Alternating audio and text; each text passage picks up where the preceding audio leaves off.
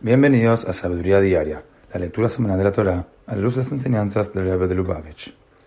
En la segunda lectura de la parashá de Pesot Moshe bendice por separado a cada tribu, enfatizando la contribución única de cada una a la misión colectiva del pueblo judío.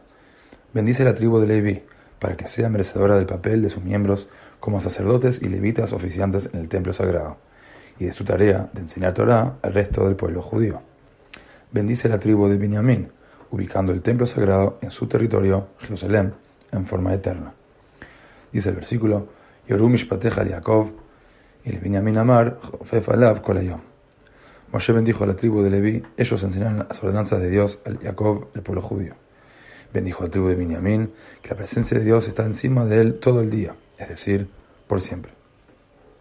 En un fabrín del año 5746, el Rebbe nos enseña la bendición de Moshe, la tribu de Leví, tiene la intención de inspirarnos a todos nosotros a dedicarnos a la sagrada tarea de promover la educación judía y asegurar así que a todo judío se le brinde el más amplio y profundo conocimiento posible de la Torah de Dios.